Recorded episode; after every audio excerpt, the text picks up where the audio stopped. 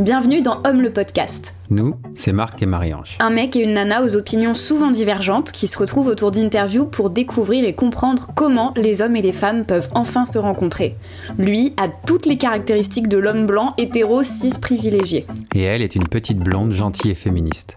Bref, ils semblent être tous deux des clichés de notre société et pourtant de cette rencontre a germé l'idée d'écrire ensemble une nouvelle histoire du masculin.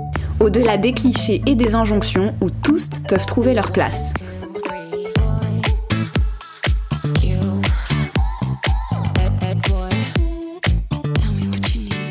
Dans cet épisode, nous accueillons Laureline Belly, chiropractrice. Nous vous souhaitons une bonne écoute. Bonjour à toi, euh, Laureline. Est-ce que tu pourrais te présenter en quelques mots pour ceux qui vont t'écouter mais qui ne te connaissent pas? Ah oui, je m'appelle Laureline, euh, je suis chiropracteur et je sais qu'on se définit pas que par son métier, mais ça a une place très très importante dans ma vie, donc en général ça suit mon prénom quoi. Euh, et voilà, et je travaille à Cap-Breton avec euh, mes deux chers amis et associés depuis un petit peu plus d'un an dans cette belle région des Landes. Et voilà. Cool. Et en quoi ça te, alors juste pour rebondir parce que en quoi ça te définit ou en quoi c'est important pour toi le métier de chiro? Enfin, qu'est-ce que ça vient te, comme valeur ou qu'est-ce que ça vient, ouais? Euh, le rapport à la santé, évidemment, le rapport à la nature, ça me lie avec ce que j'aime, avec le lien que j'aime avoir avec les gens, avec euh, travailler par le toucher et le rapport au sport, à l'alimentation, à ouais, plein de choses. Et après, c'est ce qui m'a ouvert. En fait, c'est via la chiropraxie hein, que et du coup que j'ai rencontré via la chiropraxie au début que je me suis ouverte aussi à plein de questions et de travail, euh, travail de soi, au développement personnel. Enfin, on l'appelle euh, ou la découverte de ses vraies facettes. je sais pas comment on appelle ça. Mais voilà, le cheminement de, de soi aussi. Cool. Super. Euh, la première question qu'on va poser à tout le monde, c'est qu'est-ce que ça évoque pour toi le masculin? Alors, de façon euh, personnelle, en enlevant les filtres euh, et en enlevant tous les côtés sociaux négatifs qu'on entend en ce moment, enfin en ce moment, ouais, ouais en ce moment euh, le masculin, euh, c'est cool. c'est beau. Tout ce que je peux dire va être sûrement filtré par euh, mes, mes, perceptions qui sont clairement ce que la société nous met dans les, dans les, yeux depuis qu'on est petite. Hein. donc il y a le masculin, c'est fort, ça prend, ça prend sa place, ça a une voix qu'on entend, qu'on a tendance à écouter. Mais ça a aussi plein de facettes. Et voilà. Ok. Et qu'est-ce que tu trouves, ben toi, qu'est-ce que tu disais que c'était beau et tout? Parce que moi, c'est un, un, truc que j'ai envie, c'est qu'aujourd'hui, parfois, j'ai l'impression que quand j'emploie le mot masculin lié au masculin, c'est presque un gros mot.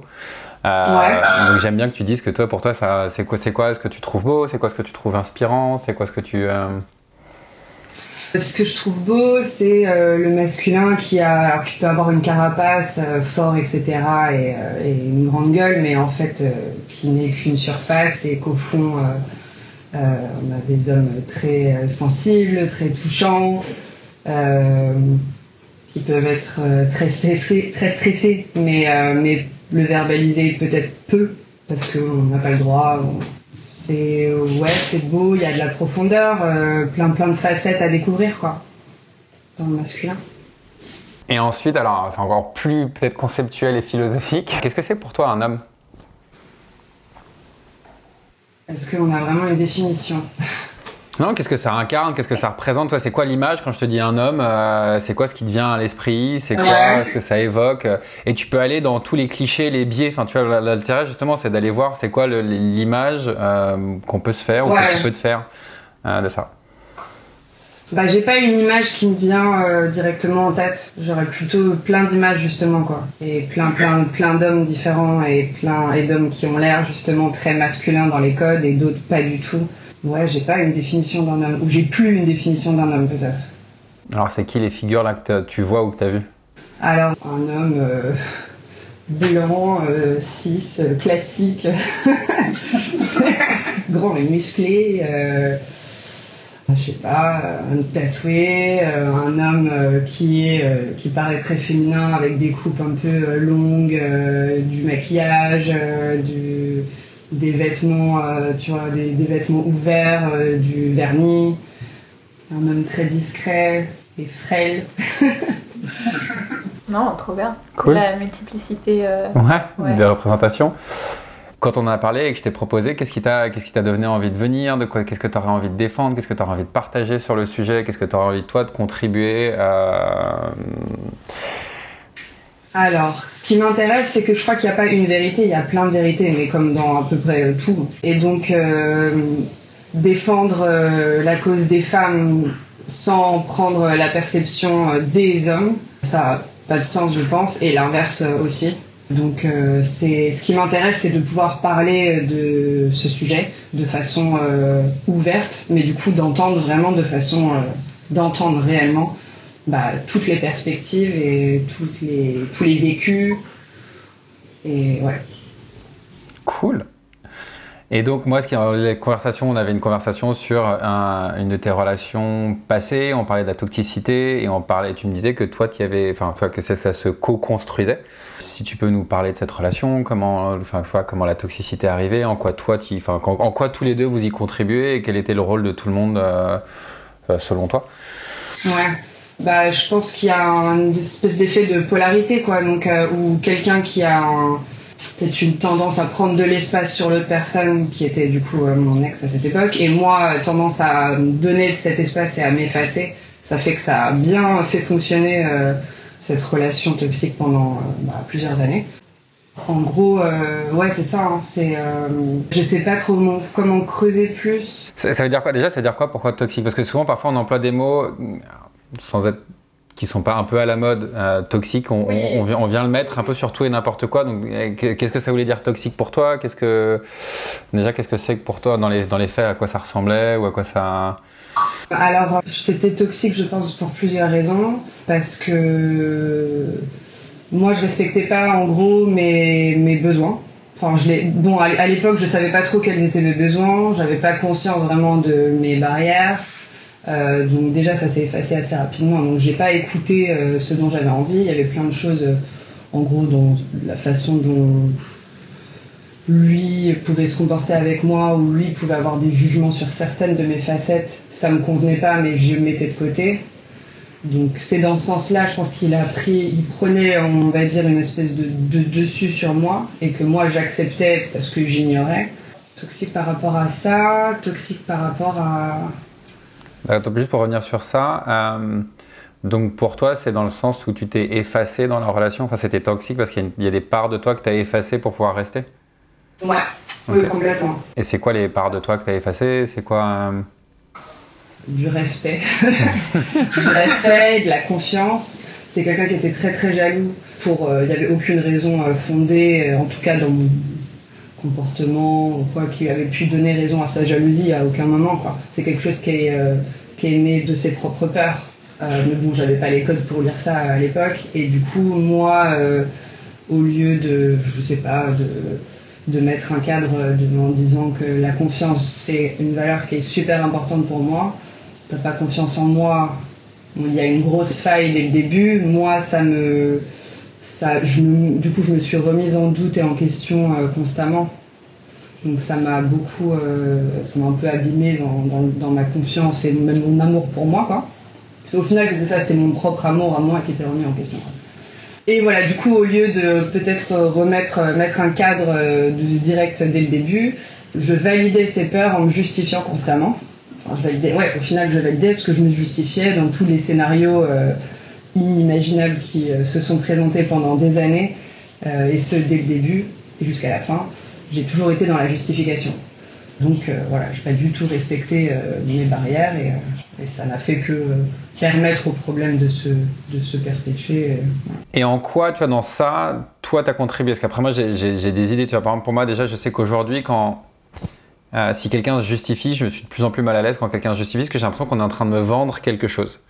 Donc tu vois, moi, si je me mets dans une relation où l'autre a rien fait, est en train de se justifier qu'il a rien fait, moi, je sais que j'aurais mais il y a un truc qui, comment dire, ça, crée un, j'ai pas confiance en l'autre. Quand l'autre se justifie, Donc j'ai une question, tu vois, ce qui me vient, je, je, je réfléchis avec toi de, putain, euh, en fait, peut-être qu'en justifiant, tu alimentais sa paranoïa. Enfin, tu vois, au lieu de dire, Chalo, ça me regarde pas, le fait de devoir te justifier et que tu sens que tu es en train de raconter une histoire, en tout cas, ça pouvait contribuer, j'en sais rien, à. Euh, euh, en tout cas, moi je trouve que l'énergie de justification, elle ramène que de la merde.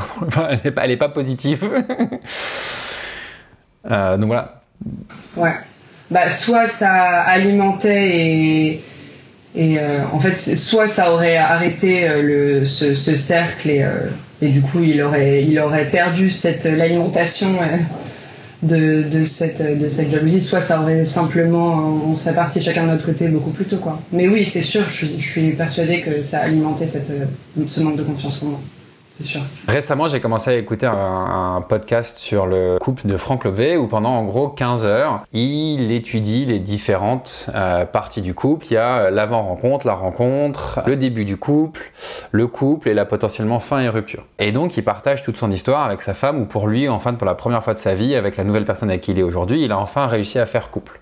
Et il dit quelque chose qui, moi, et je trouvais ça vachement intéressant et challengeant. Il dit, en gros, souvent, on arrête un couple parce qu'en fait, l'autre nous voit tellement, mais je suis pas prêt à me dévoiler. C'est-à-dire que, en gros, souvent, l'autre peut nous reprocher qu'on est ci, qu'on est ça et qu'on est truc. Et lui, disait, mais en fait, moi, j'étais pas prêt avec ma première partenaire à accepter de voir tous les trucs qu'elle voyait chez moi. Donc, je me suis cassé. Et il dit, maintenant, en fait, avec la nouvelle, je pouvais réaliser que ce qu'elle me reprochait dans, euh, même si dans les faits, je ne l'ai jamais trompée, même si dans les faits, j'ai toujours été fidèle, à un endroit, son énergie pouvait continuer à être un peu séductrice, son énergie pouvait un peu se disperser sur d'autres personnes. Et ça, sa femme, euh, cette dissonance-là entre son petit ressenti mais qu'elle n'arrivait pas à mettre, lui dit non, non, mais c'est... Et je trouvais ça vachement intéressant de dire qu'en fait, souvent l'autre voit des trucs de nous, et souvent on dit non, alors qu'en fait, à un endroit, ils ont potentiellement raison. Même si c'est challengeant. Ok. Donc j'ouvre la question, est-ce que pour toi, tu vois, dans, dans ça, est-ce que pour toi, il y avait un endroit où ton énergie pouvait être encore séductrice à- ou un peu ouverte à, euh, à un peu de flirt, à un peu de, de rencontre Ouais, ou dans l'autre sens aussi, avec le recul, qu'est-ce que ça a renvoyé vis-à-vis de lui? Eh ben, j'ai écouté, j'ai pas fini tous les podcasts, mais je crois que je me suis arrêtée pas loin après justement cette réflexion qu'il a sur lui-même. Et donc tout de suite, je le rapproche avec ma propre histoire et mon ex jaloux. Et je suis là genre, pas du tout. C'était la première réaction. Bon après je me dis bon alors attends, sois un peu plus honnête. Je crois pas que j'avais une énergie de flirt, Mm. mais je suis toujours, je l'étais, je suis toujours très très ouverte avec les gens socialement. Et euh, j'avais rencontré un peu euh, tous ses amis, la famille, on sortait pas mal. Et donc, euh, je, je crois pas hein, que j'étais dans le flirt. hein. Mais euh, je pense qu'effectivement, j'étais peut-être pas, pour lui, trop ouverte aux gens, tout genre confondu. Par rapport à la question du masculin, Hmm. est-ce que. Parce que je, je connais pas du tout euh, te- ton histoire, mais est-ce que c'est quelque chose que. euh, T'as ressenti que. Il y avait des préjugés ou quoi par rapport au fait que. Je sais pas, par exemple, est-ce qu'il était plus jaloux parce qu'il a des idées reçues sur les nanas? Est-ce que, euh, au contraire, toi, tu l'as perçu comme ça en essayant de justifier euh, que c'est euh, un habituel chez les mecs Est-ce qu'en termes de référentiel, parce que c'est aussi ça la, question, il y avait quelque chose en lien avec ça? Ou pas du tout? Je pense qu'il avait pas mal de préjugés. C'était des, facettes que je mettais de côté. C'était par rapport à des préjugés qu'il avait sur les nanas pas mal.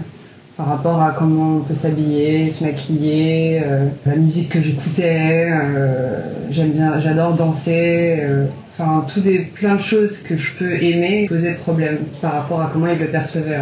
Et moi, la question là qui me vient, sur, justement sur ça, est-ce que on dit toxique parce que c'était lui qui était un mec? Et comment, tu vois, parce que pour moi, j'ai l'impression qu'aujourd'hui, si- si- s'il y a une relation toxique et que l'énergie négative vient du mec, on va dire que c'est toxique. Mais que si c'est l'énergie vient négative vient de la, du corps féminin, euh, on n'appellerait pas ça comme ça. Alors c'est encore en rapport, je pense, avec l'effacement des barrières de chacun. Mais il y avait un côté de dépendance affective qui était malsain. Ok. Et je ramène ça à la toxicité, quoi. Ok. Et en quoi, toi, c'était confortable d'être dépendance affective? Et en quoi, pour toi, c'était confortable euh, de t'effacer? Tu vois, moi, c'est Ouais. deux questions. Si on revenait, en quoi c'était confortable pour toi de faire ça? Ça m'apportait euh, l'amour probablement que je voulais depuis longtemps, quoi. Je sais pas si j'avais beaucoup d'amour pour moi, même si je pensais être plutôt bien dans ma peau, euh, j'avais des super amis, enfin bon, plein de, plein de choses très belles et positives dans ma vie, mais il y avait euh, cet idéal de euh, rencontrer quelqu'un et d'être comme un à deux, comme, et non pas comme trois. référence à Franck. Et du coup, ça m'apportait ouais, vraiment un- l'attention dont je manquais, l'amour dont je manquais, l'attachement, le physique. euh, voilà. Et du coup, ça, on se le donnait, mais, mais c'était euh, ouais, c'était c'était pas très sain. Quoi. Et en plus, c'était aux dépens d'autres cercles, aux dépens d'amis, aux dépens de, enfin, de temps avec des amis, de temps avec la famille. Donc euh, ça prenait sur, euh, sur d'autres euh, d'autres parties de ma vie c'est- c'était des effets euh, secondaires très agréables. Euh, ouais, attends, je voulais juste poser une dernière question. Justement, Euh, c'est notre ami Franck Levet qui m'ouvre plein d'ouvertures de questions sur ça, qui justement parle à un moment et évoque. Alors, pour que, il évoque que selon lui, beaucoup de personnes qui euh, rentrent dans une relation et qui se coupent de leur famille, de leur truc, c'est souvent pas le partenaire qui demande ça. Et qu'en fait, il y a- plus souvent, en gros, une idée que les personnes qui s'effacent dans les relations, alors je vais essayer de, le- citer de manière euh, au, mieux que je peux, le font parce qu'ils attendent que l'autre donne une forme d'amour inconditionnel. Et que la manière pour eux d'attendre cette forme d'amour inconditionnel est de vivre une sorte de rêve dans lequel il n'y a pas vraiment de relation, en fait il n'y a pas vraiment de rencontre, mais moi je vais me sacrifier en attendant que l'autre fasse autant. Et parfois l'autre en fait ne demande pas forcément de se couper, mais la personne va le faire en se disant moi je me sacrifie. Et parce que je me sacrifie, j'attends que la personne en face le fasse et que c'est pas forcément demandé, tu vois, de s'effacer ou de se couper et que c'est souvent des relations dans lesquelles il n'y a, jamais vraiment de rencontre. En fait, c'est- toi, tu vis dans un bulle ta rêve et que si tu lui demandais lui quelle était la relation, il dirait bah, aucun rapport. Enfin, tu vois, genre. euh, et donc, c'est pour voir dans quelle mesure, tu vois, cette relation, il pouvait y avoir de ça. Euh, ou dans quelle mesure, euh, tu vois, ton sacrifice était aussi une manière d'avoir du contrôle ou une attente ou d'a- de- de- de- d'alimenter euh, quelque chose. C'est possible, je me suis jamais posé la question avec cet angle. Il y avait quand même une demande de sa part, de façon euh, répétée, constante et sur la durée, de moins voir euh, mes amis et ma famille que, soi-disant, je le voyais beaucoup et principalement, ce qui était absolument faux. Je rattache ça un peu avec la jalousie pour lui. Euh, donc, euh, Donc pour le coup là, il y avait vraiment une expression de. euh, ouais, ouais. Moi j'ai une question. Euh, comment on ressort et quelle, euh, quelle richesse on tire de quelque part du- d'une relation qui a été comme ça? Une fois qu'on en est sorti, euh, c'est quoi le parcours et j'essaye, enfin, ouais, comment on se projette, comment on grandit? Parce que j'imagine que si tu nous en parles aujourd'hui, c'est que t'as réfléchi à tout ça et que t'as cheminé. Ouais, bah écoute, j'en suis sortie où j'ai dû. Heureusement, je me suis quand même pas coupée complètement de mes amis, donc mes amis étaient là quand j'en suis sortie. Et ma famille aussi. Mais j'étais très proche de mes amis à l'époque, plus, plus que de ma famille. Euh, donc, euh, donc voilà, mes copines étaient là et ça c'était chouette. Et après, euh, effectivement, ça m'a amené à un cheminement au début assez lent, hein, mais dans le rapprochement, la, reconnexion à moi et la rencontre avec moi-même peut-être. hein. Mais euh, ouais, au début c'était pas facile, j'ai mis euh, sous le tapis pendant longtemps en fait, j'ai pris conscience de plein de choses euh, deux ans après, même peut-être plus quoi. Et, c'est grâce à des discussions avec des amis, des podcasts, j'ai rencontré des gens avec mon travail, des gens incroyables qui, qui faisaient plein de styles de méditation différentes et des choses plus ou moins intenses, on va dire, plus ou moins profondes. Et, euh, ouais. et, du coup, de plus en plus à rencontrer des gens avec qui euh, je connecte vraiment et euh, qui sont un peu plus vrais. Ça m'ouvre à rencontrer de plus en plus de gens vrais et, et à avoir par exemple posé des bases dès le début de ma rencontre avec mon partenaire de maintenant. C'était la question d'après. Jour et la nuit. cool. J'aime bien la passerelle qui fait qu'on revient quelque part sur ton travail parce que je suis sûre que tu, l'air de rien, tu dois avoir passé pas mal de gens. Euh, Est-ce que cette histoire-là, ou alors certaines histoires que tu as pu voir dans ton travail, ça a changé ton rapport au masculin?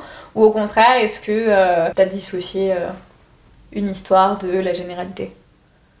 Je sais pas si je vais répondre de façon très juste à ta question, mais il y a, quelque chose qui m'a fait euh, tilter dans le dans l'email que vous nous avez envoyé au début. Et euh, il y a quelque chose que j'avais jamais trop remarqué avant, et c'est grâce au travail en voyant euh, des hommes au cabinet que je vois qu'il y a beaucoup d'hommes qui sont dans un schéma euh, dur et carapace et en fait qui au fond sont stressés, qui ont plein de, plein de problématiques et difficiles à gérer et qui sont durs à verbaliser et à communiquer avec leurs partenaires, amis, famille. Il y, a, peu de communication. Il y a moins de communication dans le masculin en général que dans le féminin. Et ça, c'est clair. Bah oui, bah pour moi, ça rejoint cette éducation que euh, bah on est tous victimes d'un système qui, toi, t'a fait que tu t'effaces et que lui, ne sachant pas communiquer, ou que les hommes ayant des carapaces ne sachant pas communiquer, ont une tendance à malheureusement avoir recours à de la violence ou à des comportements euh, agressifs ou abusifs pour communiquer parce qu'il n'y a aucune connexion entre euh, leur carapace et leur intériorité, enfin qu'il y a trop de carapace. Et donc pour moi, effectivement, il y a ce...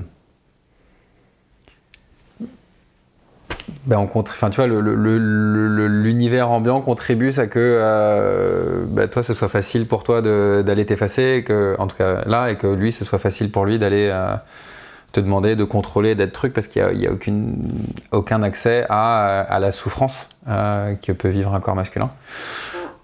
oui, il y a accès, mais de façon honteuse. Ouais. Enfin, quand il y a accès, c'est de manière honteuse. Enfin, moi, j'en connais qui ont vraiment rien de ça. Aujourd'hui, c'est quand même plutôt en train de changer. Mais effectivement, quand il y a accès à putain merde, j'ai une émotion, qu'est-ce qui se passe?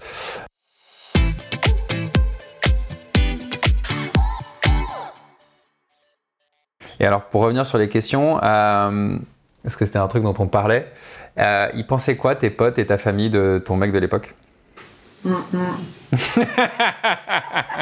non, parce que j'ai fait une vidéo il y a quelques jours où je parlais de. Euh, parfois, on est les pires juges de ces relations amoureuses et de ah demander à ses potes euh, qu'est-ce qu'ils en pensent. ah, ben, euh, personne. Est-ce qu'il est qu va entendre ce podcast un jour? Personne ne pouvait le blairer. Non, mais c'était pas une, euh, c'était pas, c'était un secret pour personne et pour lui non plus, puisque quand il était, euh, les rares fois où il passait du moment, des moments avec moi et mes amis, il parlait pas. Je pense qu'il, même si moi j'adoucissais le discours que je pouvais avoir de la part de mes amis, je pense qu'il le sentait euh, dans l'énergie et, dès le début c'est jamais jamais passé, mais même avant qu'il se passe quoi que ce soit quoi. Et après en fait assez vite il y a eu des événements de mes amis et lui on se sont rencontrés à son anniversaire où il a eu euh, des propos très violents envers mes amis. Euh, donc en fait, euh, c'était euh, voilà, il n'y avait pas de secret pour personne par rapport à, comment il pouvait être violent et, du coup, et puis, elle savait bien qu'il s'était pareil avec moi. Hum.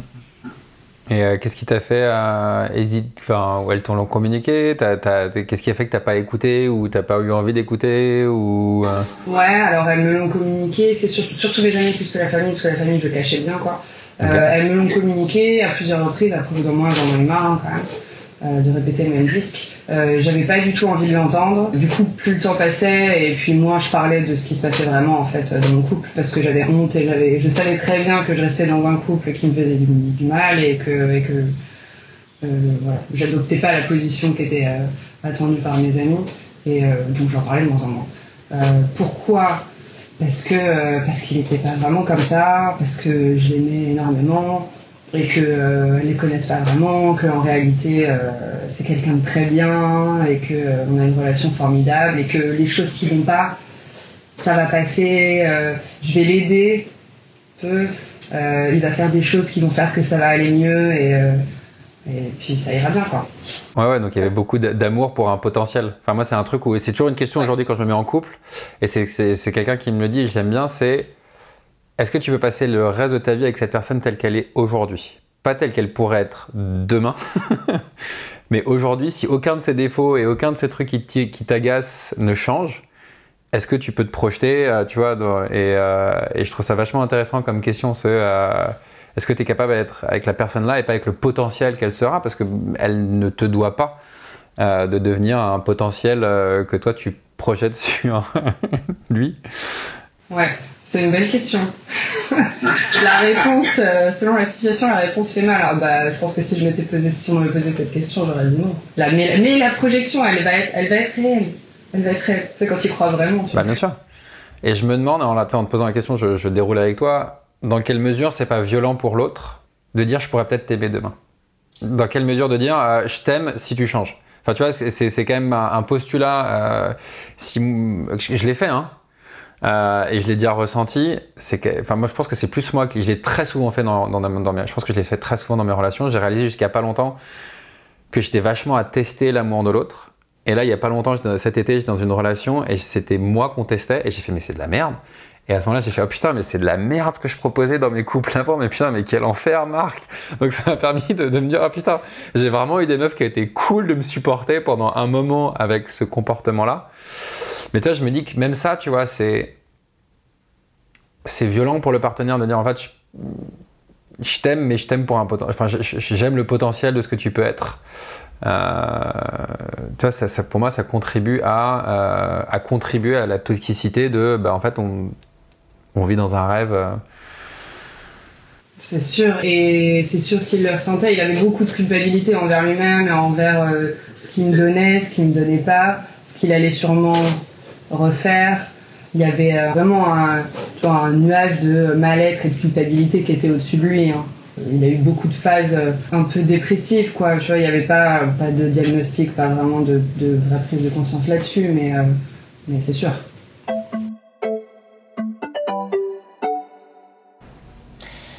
À l'inverse, aujourd'hui, comment tu définirais Alors, là, on est sur une dynamique homme-femme, et pour l'instant, les épisodes qu'on enregistre, c'est très hétéronormé. Mais comment est-ce que, pour toi, aujourd'hui, à quoi ça ressemble une dynamique euh, saine? Où tu trouves ton compte et où euh, chaque part est, est bien, quoi? Du coup, je renvoie à ce que je suis en train de vivre euh, de façon assez récente, clairement. Alors déjà, c'est il y a un concept dont Franck Levet parle dans un des épisodes que j'ai beaucoup aimé où il dit être euh, attends parler droit versus parler vrai. Raconter des vraies histoires de comment on est et d'avant euh, c'est beau et se dévoiler c'est beau mais c'est du parler vrai. Et parler droit c'est euh, réellement ce que je ressens je le dis il n'y a pas de filtre je pense que je passe à côté de plein d'aspects de son concept de parler droit mais c'est un des piliers, je pense, de la relation que je suis en train d'avoir en ce moment, c'est ça, c'est euh, la communication. Et j'avais jamais eu ça euh, comme ça avant. Et même dans les amitiés, je trouve que c'est pas facile à avoir, d'être euh, réellement ouvert sur ce qu'on pense, ce qu'on ressent, et même si ça peut faire peur, et même si ça peut faire mal à l'autre. Et du coup, ça découle tout de suite sur on montre à l'autre qui on est dès le début et on n'est pas dans un rôle, on n'est pas en train de, cacher toutes ces petites facettes un peu honteuses et, attendre que ça avance assez pour euh, dévoiler au petit à petit euh, une petite facette par-ci, une petite facette par-là. Là, il y a un peu tout qui est déjà euh, qui est là, quoi, dès le début. Et ça, c'est un soulagement ça amène ouais, un soulagement, une sécurité et un bien-être. Est-ce que dans ta relation actuelle, est-ce que euh, tu as l'impression qu'il y a euh, les questions de genre qui influencent les dynamiques? Ou est-ce que euh, tu as l'impression que vous n'êtes pas dans un qui passe un jeu de pouvoir avec les questions de genre? C'est ce qu'on disait ce matin. En tout cas, dans l'inconscient collectif, l'homme c'est le dominant et la femme c'est celle qui suit.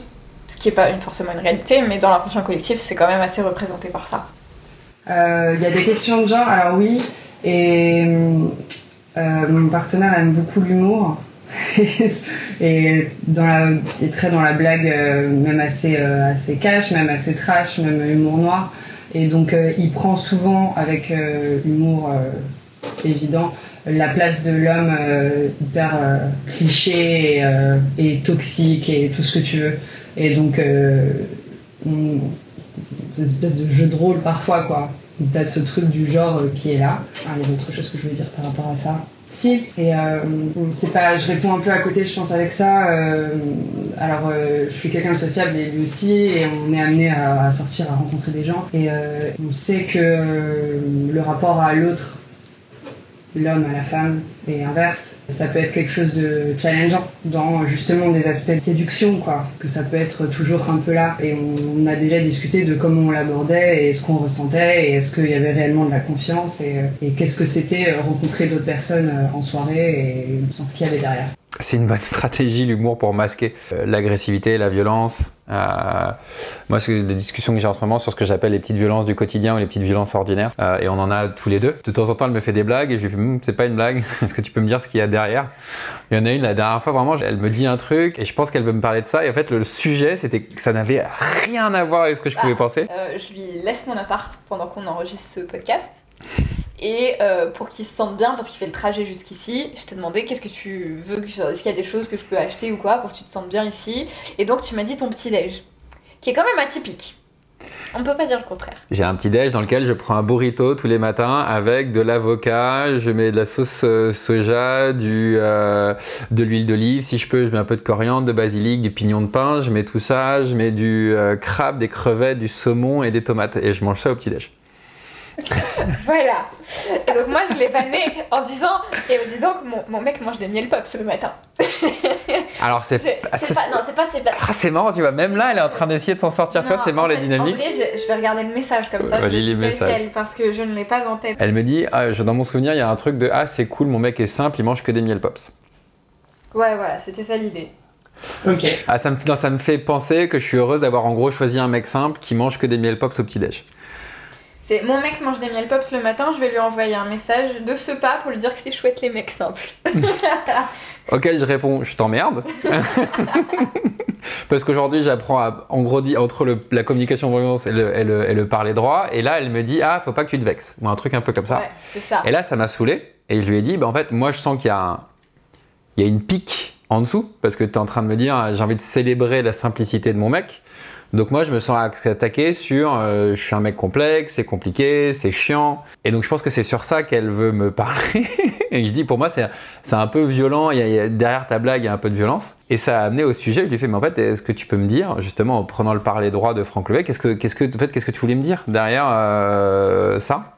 C'était pas ce que tu pensais. Pas du tout. C'était pas le fait que t'étais complexe et que ça me posait problème, c'était plutôt la vanne que ça fait un an qu'on bosse ensemble et que j'écume tous ces contenus, je les passe au peigne fin et qu'on travaille le discours ensemble et ça fait un an qu'une de tes grandes motivations c'est de euh, dire que t'es pas un homme blanc privilégié ou pas que ça quoi.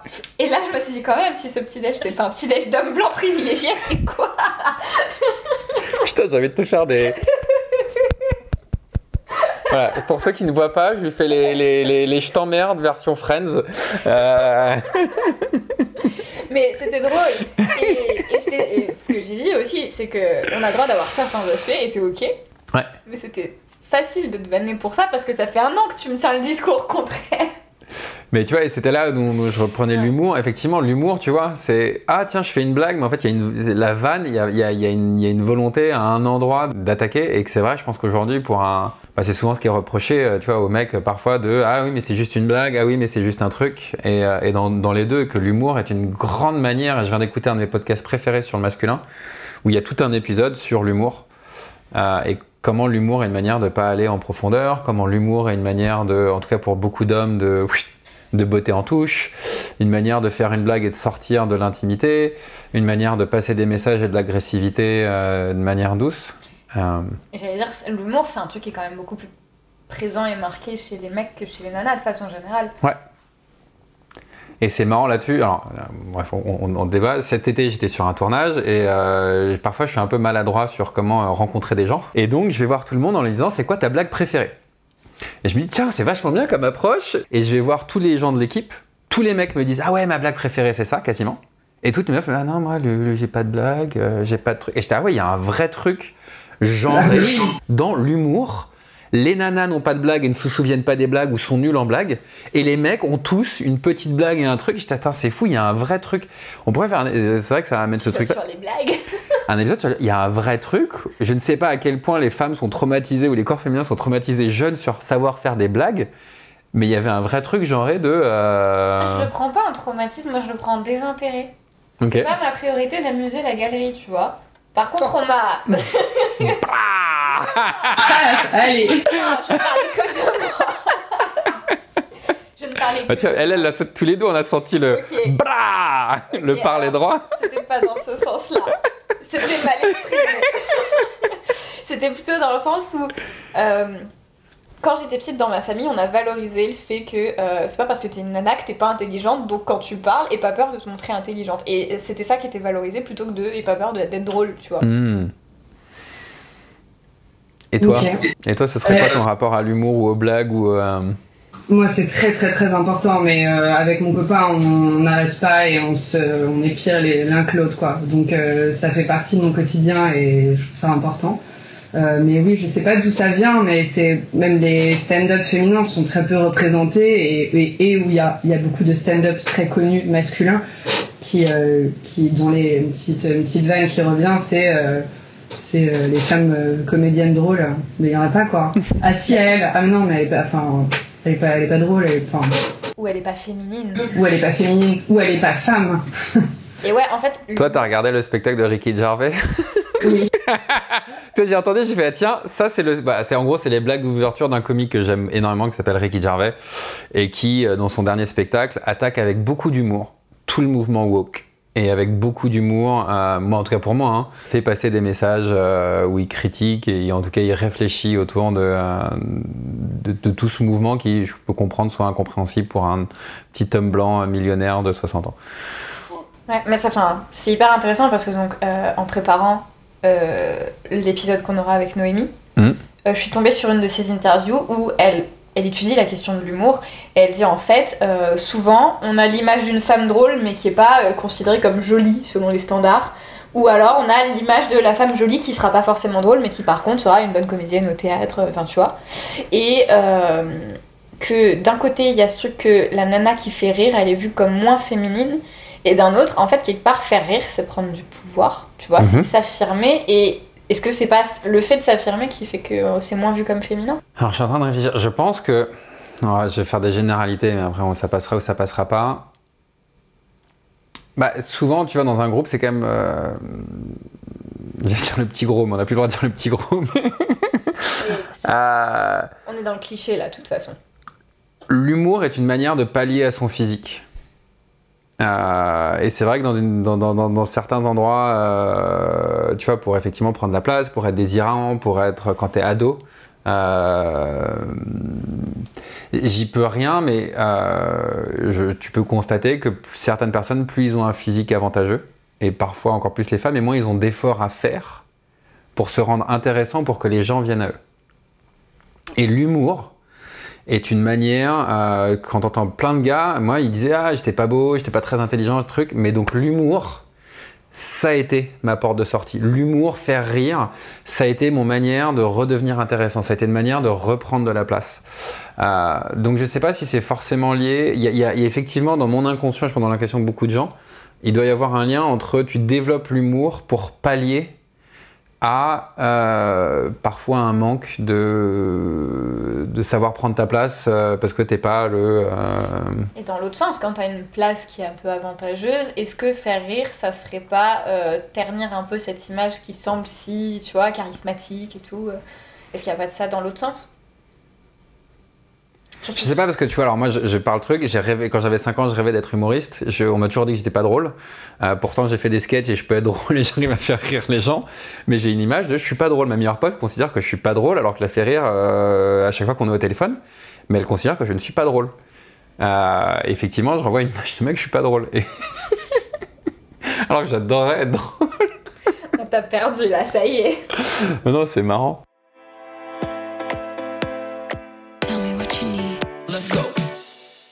C'est quoi tes biais aujourd'hui euh, sur le masculin, sur le féminin, dans ta rencontre avec ton, chéri aujourd'hui euh, Ou c'est quoi euh, les trucs au-delà de, ce que tu penses être? C'est- quoi tes- les, les biais qui peuvent polluer ta relation et ta rencontre avec lui dans un truc sur le genre ou sur ton genre à toi et sur son genre à lui? J'ai rien qui me vient. Des biais, oui, mais pas sur le genre, quoi. Des biais, alors, mes biais, ça serait euh, justement cette communication que je trouve euh, euh, très facile avec lui. Comme c'est pas forcément quelque chose qui est facile pour moi euh, dans d'autres, euh, avec mes autres relations euh, amicales, familiales, euh, j'aurais peur que ça, que ça ne soit que transitoire et qu'en fait, euh, je sois pas vraiment euh, droite ou vraie. D'accord. Et, euh, et d'ailleurs, comment il a réagi à- au parler droit, entre guillemets? Enfin, tu vois, est-ce que ça a été euh, accueilli? Est-ce que c'est. Ah oui, oui, complètement. Mais en fait, ça a été très facile parce que lui est comme ça. Donc, du coup, d'être face à quelqu'un qui, euh, qui pose des, des bases qui me plaisent, bah, le chemin, il est, la porte, elle est ouverte et donc euh, j'ai pas, j'y vais très très facilement. Cool. J'ai du mal à le mettre en place avec quelqu'un qui va pas être comme ça de base, par contre. Et sur l'humour, toi, tu le perçois comment l'humour dans, avec lui? Est-ce que tu sais, pour lui, c'est un moyen de défense, une manière d'attaquer? Comment tu, comment tu l'adresses euh, avec lui? Euh, Alors, euh, je le perçois ni comme une manière d'attaquer, ni comme un moyen de défense, parce que quand il y a, quand il y a humour, il y a aussi verbalisation normale, quoi, des mêmes sujets, on va dire, de ceux dont on rigole. Donc, il n'y a pas juste de l'humour et puis on met un petit truc sous le tapis, il y a de l'humour et en fait, il y a aussi. euh, on peut aussi parler de, de la même chose, quoi. Donc parfois, c'est juste une porte d'entrée pour euh, ouvrir le sujet. Euh, oui. Donc, je le perçois pas comme des pics, je le perçois pas comme des petites violences cachées. Ok. Chose que je perçois de cette façon ouais, dans d'autres contextes où il n'y a pas ensuite la discussion, et, ou avant ou après la blague. Mais euh, s'il y a juste la blague, et là ouais, c'est compliqué. Là c'est pas le cas. Bah, comme tu le dis, c'est comme dans le parler droit. Si tu fais une blague droite dans laquelle, euh, entre guillemets, la violence ou l'agressivité, elle n'est pas masquée. En tout cas, ça dépend de la personne et que si c'est fait avec euh, beaucoup de candeur, un degré de conscience, en fait, c'est c'est, c'est direct. Et donc, c'est plutôt ouvrir le dialogue d'une façon euh, amusante. Et maintenant, pour clôturer l'épisode, voilà les questions rapides. Donc, qu'est-ce que tu aimerais que le masculin ou la, mas- la masculinité inspire aux gens? Et bien euh, que ça inspire euh, de la confiance, de la bienveillance, de la douceur, de l'acceptation. Qu'est-ce que ça a été pour toi de grandir dans un corps féminin? Je suis très bien dans mon corps maintenant. Ça n'a pas toujours été le cas. Après, euh, voilà, je sais qu'il y a des gens qui sont vraiment très très mal à des degrés très euh, importants dans leur corps, donc je, je suis pas au même endroit sur cette échelle. Mais dans mon adolescence, c'était pas euh, super parce que euh, j'avais des parties de mon corps qui n'étaient pas idéales par rapport aux critères euh, de beauté que l'on connaît tous et toutes. Voilà, mais, mais, mais maintenant, oui, bien. Cool. Et euh, j'en rajouter une sur ça. Est-ce que tu as fantasmé d'être euh, l'autre corps? Ou qu'est-ce que tu as pu euh, désirer ou aspirer Ou à quel moment tu as pu envie d'être dans un, dans un corps masculin? Ou est-ce que tu as eu envie de ça à un moment? Pas spécialement. Parfois, je sais pas pourquoi j'avais ces discussions avec des potes et, on, était toujours plusieurs à se dire euh, Oh, j'aimerais bien avoir un sexe d'homme pour la journée. Et juste, euh, genre. et genre, probablement, je jouerais avec toute la journée. Enfin, ça. Comme si, euh, comme si les hommes c'était que des grands enfants euh, qui jouaient avec leur sexe toute la journée. Euh, ça n'a aucun sens, mais voilà, c'est le seul, euh, la seule curiosité que, que j'ai pu avoir du corps masculin, c'est juste euh, qu'est-ce que ça fait d'avoir un sexe d'homme, quoi. Ça serait quoi les premières mesures que tu prendrais pour tendre vers quelque chose qui te semble plus égal entre les hommes et les femmes En France ou ailleurs dans le monde? En France. Que les femmes soient représentées à égalité, hein, pas dans la règle de pas poursuivre une règle d'égalité en, en termes de chiffres, de nombre, mais euh, que qu'il y ait autant de représentation féminine dans tous les métiers, par exemple, ou dans tous les médias, euh, que les hommes. Et quelles mesures tu ferais pour soutenir le corps masculin? Soutenir.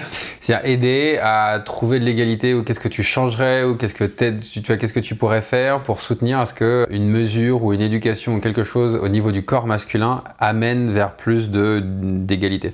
Probablement quelque chose qui serait en place en- au niveau de, de la petite enfance ou de l'école, au niveau de l'apprentissage et de l'éducation, qui est des, euh, des discussions, ouais, qui est de l'éducation autour euh, de ces questions euh, des plus jeunes âges.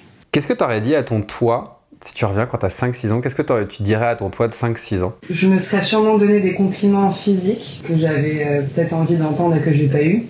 Ou si j'en ai eu quand même. Mais bon, j'y croyais pas tellement. Et de la confiance, et confiance en toi, euh, euh, des encouragements. Et après, on peut la poser en deux parties la prochaine. Ce serait quoi une, une image de l'équilibre à l'intérieur de toi d'un équilibre euh, euh, masculin-féminin entre mon masculin et mon féminin. Ouais. Je pense que je le trouve, je sais pas, dans ma façon de m'habiller par exemple. Je le trouve dans mon rapport à- aux gens, dans mon travail, euh, la façon de parler. J'essaye d'avoir des moments où je prends la parole euh, de façon publique aussi, euh, petit à petit, et j'aimerais le faire de plus en plus.